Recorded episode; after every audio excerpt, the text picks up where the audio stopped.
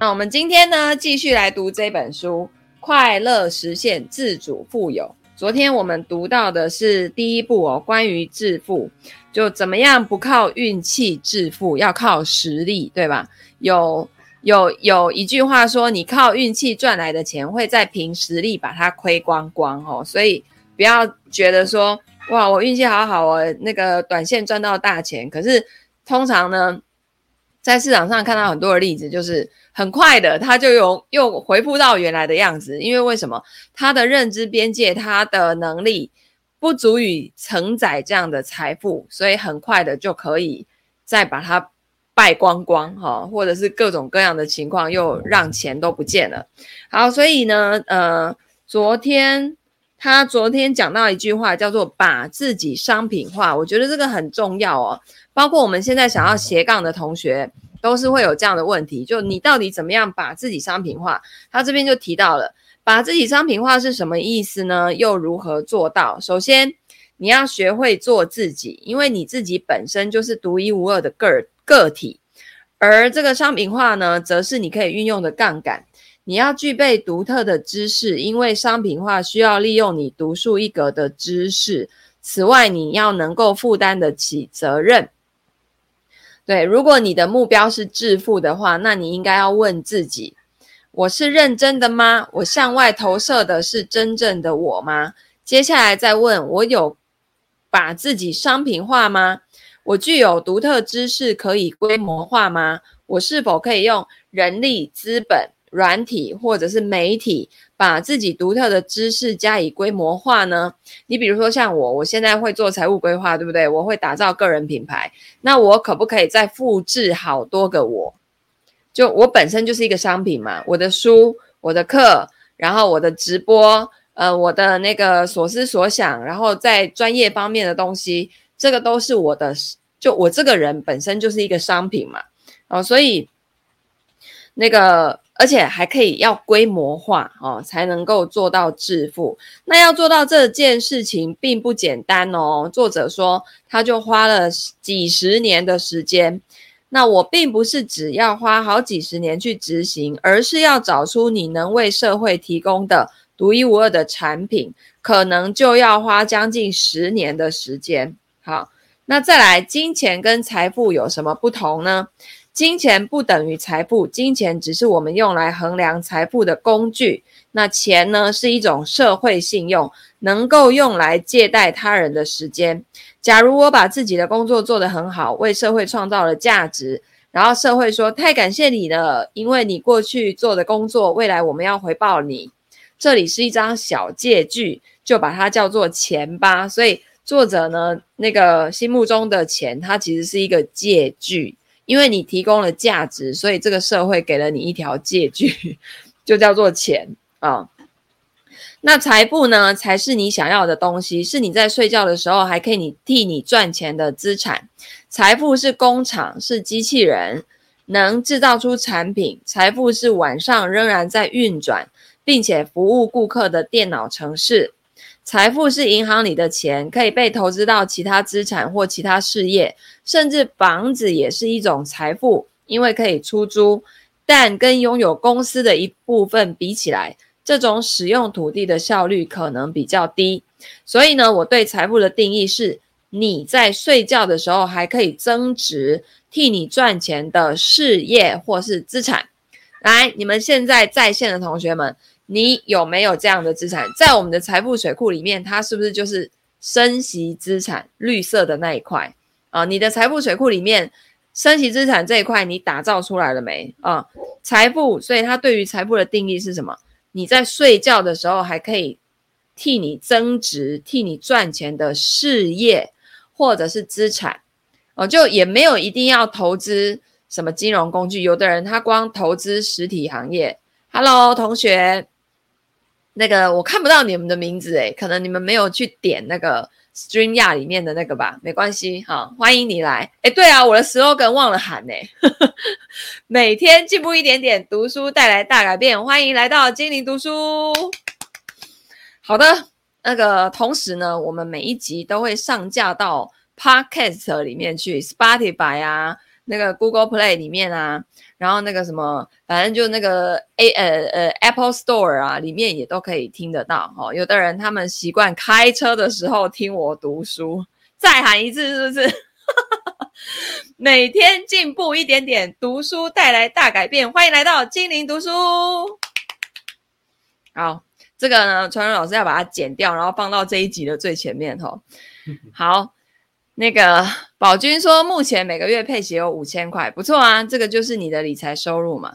嗯，每天跟老师进步一点点，真心感谢。嗯，非常的好。好，有哈，我们大陆的伙伴也有在呃打造自己的生息资产嘛，这很重要啊，因为我们靠肉体赚钱，终究是有那个时间限制的嘛。你说那个二十几岁的年轻人跟四十几到六十几。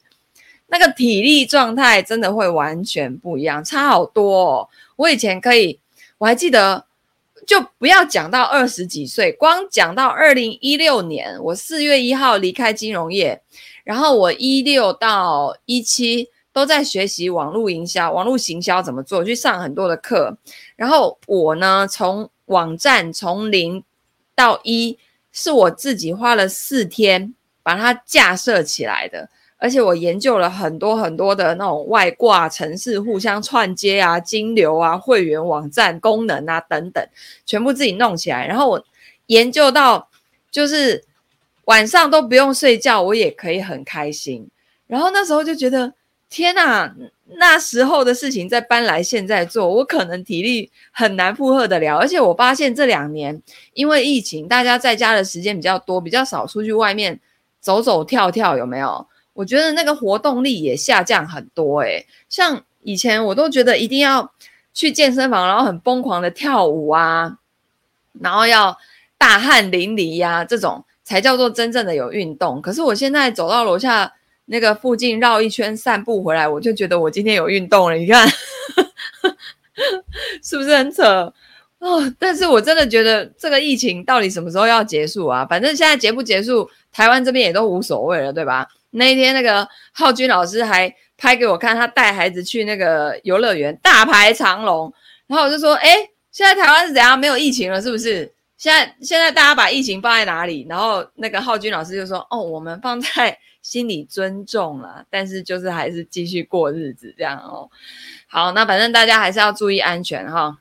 那个据说现在得了就是像重感冒一样哦，反正吃吃药多休息，然后听说会很想睡觉，喉咙会痛个好几天，大概也就这样子啦。哦，可能有一些特殊的个案会引发成重症，嗯，但但那个比例是极低极低的，所以大家还是就是说照顾好自己。那一旦自己有发现确诊的情况，就少外出哦，少去传染给别人。虽然。那个小吴医师说，最终大家都还是要得到一轮的哦，但就延后一点点，大家轮流来啊，不要一次得。那一次得呢，医护人员受不了，麻烦你们分批，OK？好，那再来呢？他说要创造出别人所需要的价值哦。科技使消费民主化，却让生产趋于整合，把一件事做到出类拔萃，那么全世界都是你的市场。你创造出人们想要的东西，所以人们付钱跟你买，因为其他人还不知道如何创造出这些东西，不然他们早就不要你了，你也就被淘汰了。在你家里、工作场所以及大街上的所有东西呢，几乎在历史上的某一个时期都是一种新科技哦。就我们现在在用的这些所有的东西，它其实都来自于你想想二十年前，你们能想象？我现在可以用这种直播的方式跟你们聊天吗？二十年前，然后甚至到，甚至以前，你你你你有办法想象你可以在网络上疯狂的购物吗？就以早期有网络的时候，甚至连在网络上买东西，大家对于那个信任感都还不太足够，而且一定要摸到实体物才会有安全感，才会想要购买。但现在，你一一部手机在手。你可以跟全世界各地的人做连接，然后你的东你的东西点一点，等一下就会有人送上门来，这是无法想象。所以他他现在这里面讲的这句话就是，你现在在家里、在工作场所以及大街上的所有的东西，几乎在历史上的某一个时期都是一种新科技。所以关注新科技，实际上你就可以看到未来的趋势。我们现在很多人在讲所谓的元宇宙，一堆人听不懂，对不对？就那到底干嘛？那跟现在这个有差吗？那只是把现在搬到虚拟世界吗？那有没有其他更多的附加价值或其他更多的功能？无法想象啊！我觉得你现在在讲元宇宙，那感觉很像二三十年前我们在讲网络，甚至一部手机，它可以有这么多的功能。而且你知道吗？那时候智慧型手机刚出来的时候，有很多的 APP 开始被人们去开发。然后那时候我就有一个客户，他就是在做这个领域的，他就对于这种新的东西都很喜欢研究。他说，他就跟我说：“你知道吗？以后手机也可以量体重。”然后我说：“哈，手机量体重，这是一种什么概念呢？是我把手机放在地上，然后我踩上去吗？然后，然后它就会显示我我体重是多少吗？你们知道我现在每天早上起来会量体重。”然后那个体重计要连蓝牙，然后所有的数据就会记记录在里面。就是当时我完全没有办法想象到说手机可以跟体重计做连接，蓝牙的连接，然后你这些所有的体脂率、身体的水分等等等等的，可以被记录在一个 App 里面，然后你不用用手在那边写，在那边抄。然后当时我想象的以后手机可以量体重是那种手机放在地上，然后我踩上去，哦，就是好难以想象哦。然后我那个客户就还还还还跟我开玩笑说：“对啊，是啊，可以量体重，而且你知道他以后还可以烧开水哦。”我说：“你骗人，怎么可能？”他说：“有可能啊。”反正我就觉得很好笑。好，然后呢，提炼石油技术让洛克菲勒呢发大财。汽车制造让亨利·福特日进斗金啊！日进斗金，我就想到我们新商的日金哥，他也很有趣的一个人哦。他都会看星座命盘，然后去跟大家解盘。他说我就是一个非常恐怖的女人，呃呃，头脑呢非常的独特，非常的学习力很强，非常的牛逼。呃，他说他对于这种我是什么太阳在水瓶。然后上升在处女，哎，你们知道水瓶就是一个没有框架，然后非常自由自在的，不喜欢受到拘束的人。But 我的上升星座在处女座，处女座就是一个要井然有序，什么东西都要格子画好，放进去摆好，给我整整齐齐的，一丝不苟的。所以实际上呢。我的人格特质，它它是内在是很冲突的。就我有的有的时候很想要放松，可是我又不想放过自己，你知道吗？就会我只有零或一百，我没有中间呢。哦，所以我们要学习的东西真的很多。大女儿是水瓶，你是处女哦。那我跟你讲，那要看她的上升星座在哪里哦，不然你跟女儿呢，永远就是不会有交集，因为她真的是太 freestyle 了。然后你可能是需要按部就班的。去做某些事情，就是看待事情的看法也会不太一样嘛，对不对？哦，所以我觉得这真的很厉害哦。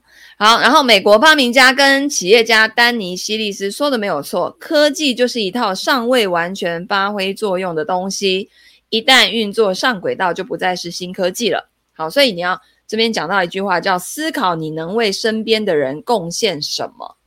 因为社会永远想要新东西，如果你想要致富，就要想清楚你能为社会提供什么。消费大众并不知道自己需要什么，但是你知道他们有一天会想要，而提供这项东西对你而言是水到渠成，呃，完全在你的技术跟能力范围内。接下来你必须找出将它规模化的方法，因为只创造出一个是不够的，你必须创造出好几万、好几十万、好几百万、好好几十个亿。让每个人都能够拥有，就像贾伯斯，嗯，跟他的团队发现人们想要智慧型手机，一部可以放在口袋里面的小电脑，拥有所有的电话功能，甚至更强一百倍。然后呢，简单又好用。于是呢，他们想办法打造出这种手机，然后规模化。你看，全球几十亿人口，人手一支智慧型手机，你说它能不致富吗？它肯定要致富的啊，对不对？但是早期呢，谁想得到那种如此简单的界面？你们还想得到古时候的手机是一大堆按钮的吗？像那个之前传伦老师在外资机构上班，他们以前拿那个叫。Blueberry 是不是蓝莓？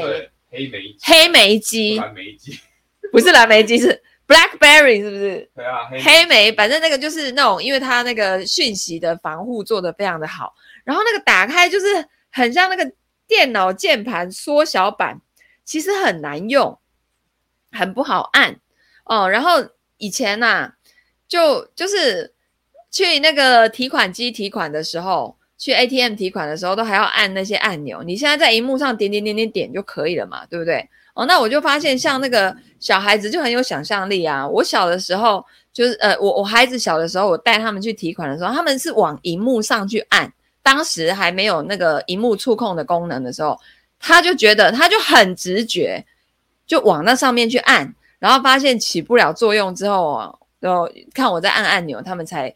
才发现说哦，原来是要按按钮，不是按荧幕。可是你看，这就是人类很直觉的需求。以前觉得黑莓机很帅，对，它就是很像那个商业间谍在用的那种东西，有没有？对，那可是传伦老师说很难用，而且外资圈的人一定都要用那个，因为他们讯息之间的防护是非常的严密的哦，所以只能用那个。它有点像那种内部系统的那种运作，对。然后你看。以然后还有那种什么 Nokia，你们有没有用过 Nokia？那个永远摔不坏的，从四楼丢下去捡起来还可以打电话的那个很怂的那一种，那种按钮式的，那个叫做智障型手机，那不是智慧型手机，在我们说来就是智障型手机啊、对，很像特务。然后那个智障型手机啊，你知道大家都换成智慧型手机的时候。就是它会有一个过渡期嘛，然后总是会有一群人还是在用智障型手机，可是他到最后就不得不被这个社会同化，因为大家都在用，然后要发那个讯息给你，你也没有，还在发简讯，有没有搞错啊？现在都什么时代了，对不对？好，总之呢，这个就是，嗯，当你把这个量做到极致大的时候呢，你就致富了哦。但是你要提供。这个社会所需要的东西，实际上也有很多人创造出很多产品，对于人们来说是没有任何用处的 的垃圾哦。好，那把你做的事情做到出类拔萃，不断调整你做的事，直到达到这个目标为止。好，再来呢，他讲到一点很重要，就是具备独特的知识，刻意练习到专精。嗯。你的独特知识可能是你的销售技巧，确实有所谓天生的销售员。在新创跟创投事业中，你经常会看到这样的人。当你遇到在销售很有天赋的人的时候，你马上就能察觉他们跟普通人不一样。他们真的很擅长他们的工作，这个就是他们的独特知识。他们是从哪里学到这套知识的呢？肯定不是在课堂上。哦，他们呢，可能在校园里面跟同才互动当中学到的，或者是跟爸爸妈妈讨价还价的时候学来的，也有可能是天生的。那你可以精进自己的销售技巧，譬如说阅读说服跟谈判权威的书啊，上销售技巧的训练课程啊，或者是实际挨家挨户的去推销商品啊。上门推销很难也很残酷，可是透过这样的方法，你可以学得很快。而且你绝对可以提升你的销售技巧哦，所以他的意思就是说，独特的知识是学校没有办法教的。我们现在学校的体系里面在教的这些东西呀，实际上很多你出了社会根本用不上嘛，啊，除非你是做那种专业领域的研究，那不然大家学开根号到底要干嘛？到底我从 我从出了社会之后，我再也没有用过开根号这个功能。对，就到底学这到底要干嘛哦？但是如果你是做那个领域的，可能数学领域的或者什么什么物理啊之类的领域的研究，你就会需要用到嘛。好，好，所以他是他的意思说，这是学校没有办法教，可是可以从实务学习当中不断的去精进。那所谓的独特知识是什么意思呢？就是你从小或者是很年轻的时候做起来就做的特别得心应手的事情。你甚至不觉得那是特别的技能，可是你周围的人却注意到了，你的家人或身边的好友可能会知道。那你的独特知识可能是什么？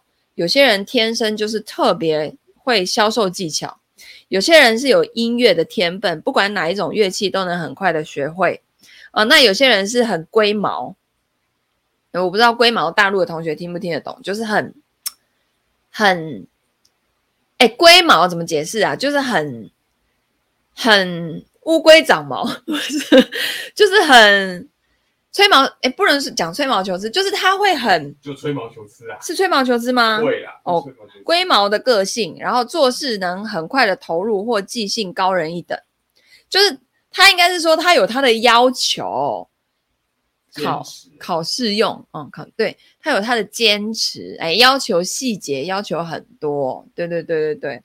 对，然后，然后，但是他做事能够很专注，而且他的记性高人一等。哎，你们最近可以去看一出戏，叫《天才律师与英语》，与英语，他是一个，我觉得他在讲的那个女主角是有点类类似雅斯伯格症那一种，但是就是那种事情都要井然有序，可是极端聪明啊，那个把条。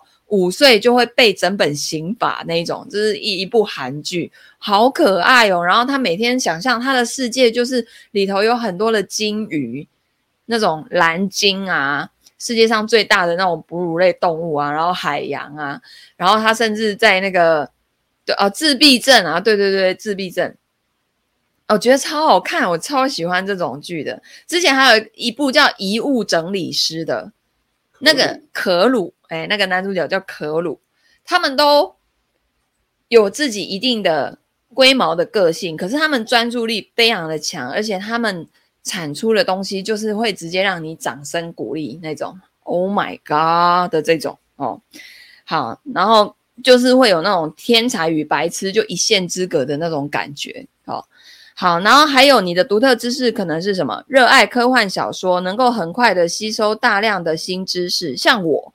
我就是一个片名，可以再说一次吗？天才律师与英语，语是大禹治水的禹，然后好像是英文的音音，然后第三个禹是玉字旁，然后大禹治水的禹的那个天才律师与英语，在 Netflix 上面有，嗯，然后那个遗物整理师也是 Netflix 上面，都是韩剧，我我特别喜欢看这类的，就是就是。很多人他的人格特质，他不是一种病哦，他是一种人格特质，然后就是比较特殊的孩子，哦，然后一开始大家都会用异样的眼光，就后来发现，天啊，人家根本就是天才，好吗？哦，这种的我就很特别的喜欢看这样。好，然后呃，像我呢，对于那种学大量的新知识，我就还蛮厉害的哦，而且把它用出来，我就很厉害。语音语语英语倒过来也是语音语，对，他的自我介绍就是你好，我是语音语，倒过来念也叫语音语 这一种。好，然后呢，不管玩什么游戏都很快上手，熟悉赛局理论。我跟你讲，有人特别就很会玩游戏，他就很会找到那个破关的关键。嗯嗯，就是这种底层的东西很会去看见。那再来，爱聊八卦、挖真相，可能会让你成为优秀记者。哎，有些人就特别会挖掘这些，而且他有那个胆子，对吧？去问得很深入，哈。所以，独特知识是一种奇特的混合体，结合你与生俱来的特质、独一无二的成长过程，还有你对这些事的真实回应。这些知识烙印在你的个性跟身份认同里面，并且可以透过自我学习来精进。那。在做自己这件事情上呢，没有人可以跟你竞争。人生有一大部分就是在寻找最需要你的人和事。天哪！人生有一大部分就是在寻找最需要你的人和事啊。好，确定自己真的适合，而不仅仅是热爱。以我来，以呃，作者说，以我自己来说，我喜欢看书，热爱科技，学东西很快。却也容易呢，喜新厌旧。如果我从事的职业必须钻研同一个主题长达二十年，那我一定撑不了太久，因为无聊。其实我也是这种个性的人，就是天哪，二十年都让我在同一个领域，然后都同样的事情的话，这实在是太无聊了嘛，哈。那作者说，但我现在从事的创投业啊，创投就是那个创业投资嘛。正好需要很快跟上最新科技的发展，喜新厌厌旧的我，因为身处这个行业而得到奖励。科技日新月异，创投业正好符合我独树一格的知识跟技能。我曾经想做一个科学家，因为在我心里，科学家位于人类生产链的顶端。比起其他领域，我认为那一些真正取得突破性发现跟贡献的科学家，对人类社会的帮助可能更大。这并不是要抹煞艺术啊、政治啊、工程或商业的贡献，但是没有科学，我们现在还在泥土里抓着木棒打仗跟生活。嗯，然后呢，应用科学是人类发展的引擎，社会、商业跟金钱是科技的下游。而科技则是科学的下游，那应用科学家是世界上最强大的人，这在未来几年呢是会更明显的。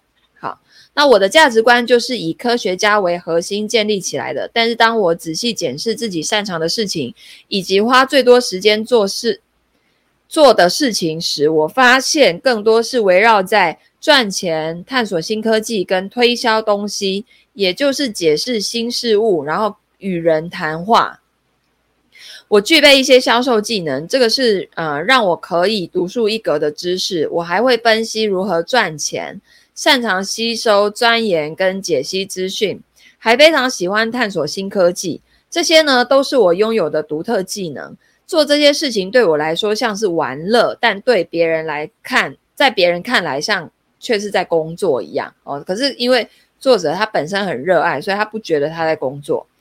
那有些人呢，会觉得做这些事情很困难，他们常常很困扰地问说，如何才能简洁有力地推销自己的想法？如果你在这方面就是不擅长，也实在没有兴趣，或许这件事情并不适合你，那你就专注在你真正感兴趣的事情上吧。第一个指出我拥有上述独特技能的人是我的妈妈。那个时候呢，我才十五六岁，正在跟朋友说，长大后想要当个天体物理学家。那我的妈妈在厨房听到我们的对话，回了一句说：“不，你会做一个生意人。”哦，所以妈妈很懂自己的孩子。然后作者当时的那个那个纳瓦尔的反应就说：“啊，我的妈妈竟然以为我长大以后会去做生意。我知道自己想要成为天体物理学家，她根本搞不清楚自己在说什么。哦，但是呢，她其实了然于胸，就是。”纳瓦尔最后发现，妈妈其实比他自己还清楚哦，因为妈妈都很清楚自己的孩子的天赋嘛。好，那九个月内学会一项新技能，比读哪一个科系重要。要找到你擅长的独特知识，多半要先找出你的天分，你真正好奇的事物跟热情的所在，而不是时下最热门的科系，也不是投入目前当红的投资领域。啊，就不是追风口，你要先从自己出发。那你的独特知识呢？甚至往往还是一个很冷门的知识哦，或者是现在才刚被人发掘，或者是很难被发掘的知识。如果你不是百分之百投入，那么对他百分之百投入的投入的人，迟早会超越你。他们不会只比你强一点，而是会强很多很多。因为这个时代看重顶尖的想法，而复利真的会发挥作用，杠杆也是。其实，在二零一六年，我在网络上谈财务规划这个观念的时候呢，大部分的人，就当时网络上在讲这个的人很少哦，很多人是嗯，财务规划那不就是买股票买基金吗？哦，但其实不是。所以我呢就觉得我一定要把这件事情讲清楚、推广清楚，百分之百的去投入。所以现在在这个领域呢，我可以说已经是在网络上的头部了，我敢这么说哦。就财务规划这个领域，这个观念这个领域，那但是在大陆呢，我们刚开始要推广啊，这个市场还很新，所以如果你已经站在这里了，你就要好好的把握这个机会，好好的去百分之百的投入，因为你不投入的话，后面的人会超越你啊。好。所以网络呢，大幅的扩展了一个人的职涯发展空间，但大多数的人还没有意识到这一点。你可以在网络上找到你的观众。你看我们现在在线的所有人，很多人根本没有见过我本人呐、没有见过我，哦，就是个网友的关系。但我却可以利用网络来建立起自己的事业，打造一项产品，透过网络去累积你的财富，然后带给别人快乐。网络让你可以靠自己擅长的事情赚钱，只要你是把它规模化的最佳人选。而好消息是，每个人都是独一无二的个体，在做自己这件事情上，没有人可以跟你竞争，因为你就是你，你是独一无二的你，你也不用模仿谁，模仿不来的。每个人都有自己的特质。我同样一套台词叫一百个人念，有一百种不同的风格，对吧？嗯，所以做自己，你就不用跟谁竞争啊。基本上，当你觉得你在跟人家竞争的时候，其实你就是在模仿他们了。好，那因为你试着做跟他们一样的事情嘛。哦，但实际上每个人都是独一无二的个体，你不用模仿别人。同样都在讲财务规划，可是大家有大家的风格，你会吸引到你要吸引的人。就喜欢我的人，可能他就不喜欢另外一个老师。虽然都是讲财务规划的东西，那喜欢另外一个老师的人，他可能就不习惯我的讲述的风格嘛。啊，对，无远佛界，所以你就是做你自己，然后吸引来的人就都会很同频，而且都会是你喜欢的客户，你喜欢服务的人，然后你陪伴他们一起成长。现在外面雨下好大，台湾最近每天都是。下午就开始狂暴雨，下超多雨的，所以今年应该不太会缺水才对哦。好，然后呢？天哪，这个雨声也太大了吧！真是，应该没有收进去那个我读书的声音里面吧？因为我用的是指向型麦克风，但是那个手机就比较不一定。好，没有关系。那当你建立跟行销的东西，本质上就是你这个人的延伸，就没有人能够跟你竞争，也就是你在网络上。去表达你的所思所想，然后呢，去展现出你的人格特质，然后千万不要假装。假装这件事情，就是所谓的人设为何会崩塌呢？就是因为先有了一个人设嘛。但当你今天都不要设的时候，何来崩塌啊？对不对？好，那。呃，没有哪一个喜剧演员能够成为另外一个什么乔罗根，也没有哪一个作者可以写出史考特亚当斯的戴伯特法则，当然也没有人可以画出那个比尔华特森的连环漫画《凯文与虎伯》。反正这些东西我们都没看过，但是意思就是，对，意思就是呢，没有人可以做出一模一样的东西，因为每个人都有自己独特的风格。那我的风格，我就是喜欢把那种。很难的、很困难的东西讲的用大白话去，然后用很多的比喻的方式去让大家听懂，而不是把大家弄得更乱。因为本人就没什么耐心，所以简单直白、简单易懂、快很准，学了马上就去用。不要给我在那边文绉绉的，是怎样就听不懂？这个我自己都受不了，好不好？所以呢。他这边就说，世界上最好的工作不是金饭碗，不是铁饭碗，而是乐在学习的人在自由市场中的创新表现。我觉得这非常的棒，哦，会让你非常的每天都很有创造力，很开心。好，所以啊，我把这一篇念完啊。哦，那第一篇还挺长的哦。好，所以想要致富最重要的技能啊，你就是要成为持续学习的人。我真的没有看过哪一个不持续学习的人可以持续的成功，我没看过哦。那你必须知道如何学习任何你想学习的事物。旧的赚钱模式呢，是什么？是去读四年的大学，然后拿到学历，接着从事某一种职业长达三十年。但是现在的社会快速的变化。我们可能三年前学的东西，现在已经不能用了，对不对？呃，那现在呢，你必须在九个月内去掌握一个新的专业，然后四年之后它就被淘汰了。在，但是在这三年之间哦，如果你的生产力很高，你就可以赚得到大钱。如今能在九到十二个月内专精一个全新的领域，远比读对科系重要。因为实际上你大学学的东西，出社会三年后就失效了。它是有保存期限的，所以你要持续不断的学习哦。不管研读哪一个领域，打好基础就不怕。当你走进图书馆，看到一本你看不懂的书，你就需要知道要学会它，你要有什么样的基础知识。就像有现金流量表、资产负债表，它可能底层有一些会计的概念，你可能要去学会它哦，但没有那么难啊、哦。然后打好基础。超级重要，在生活中，基本算术跟计算能力比会微积分更重要，好吗？我大学的时候学的那微积分，到现在就没用过，我也通通都忘光了。然后同样的，能用日常英语表达自己的想法，远比会写诗、认识大智慧、会说七种不同的语言更来得重要啊、打稳基础是关键，在基础上练到九成甚至百分百分之百的功力，比急着对许多事物进行深入的研究更重要。你当然需要深入某一个领域，博而不精是达不到你渴望的人生目标的。但是你只能够在一到两件事情上面做到专精，而且通常是让你很着迷的事情。此外呢，不管你是从事什么行业，你都需要知道如何在与人说话的时候具有说服力，这个很重要。你有没有发现有些人讲话你是听不下去的，而且你可能很快就走神了啊，因为他。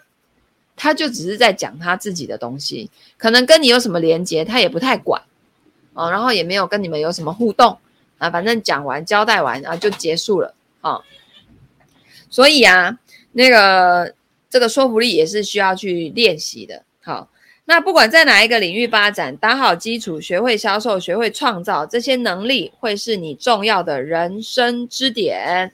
所以这里有一句话叫做：生命中所有的回报。无论是财富、关系或知识，都来自于复利。找对伙伴一起玩长期的赛局，哦，长期赛局非常重要。好，那明天我们就接着来继续读，什么叫做找对长期的伙伴来玩长期的赛局呢？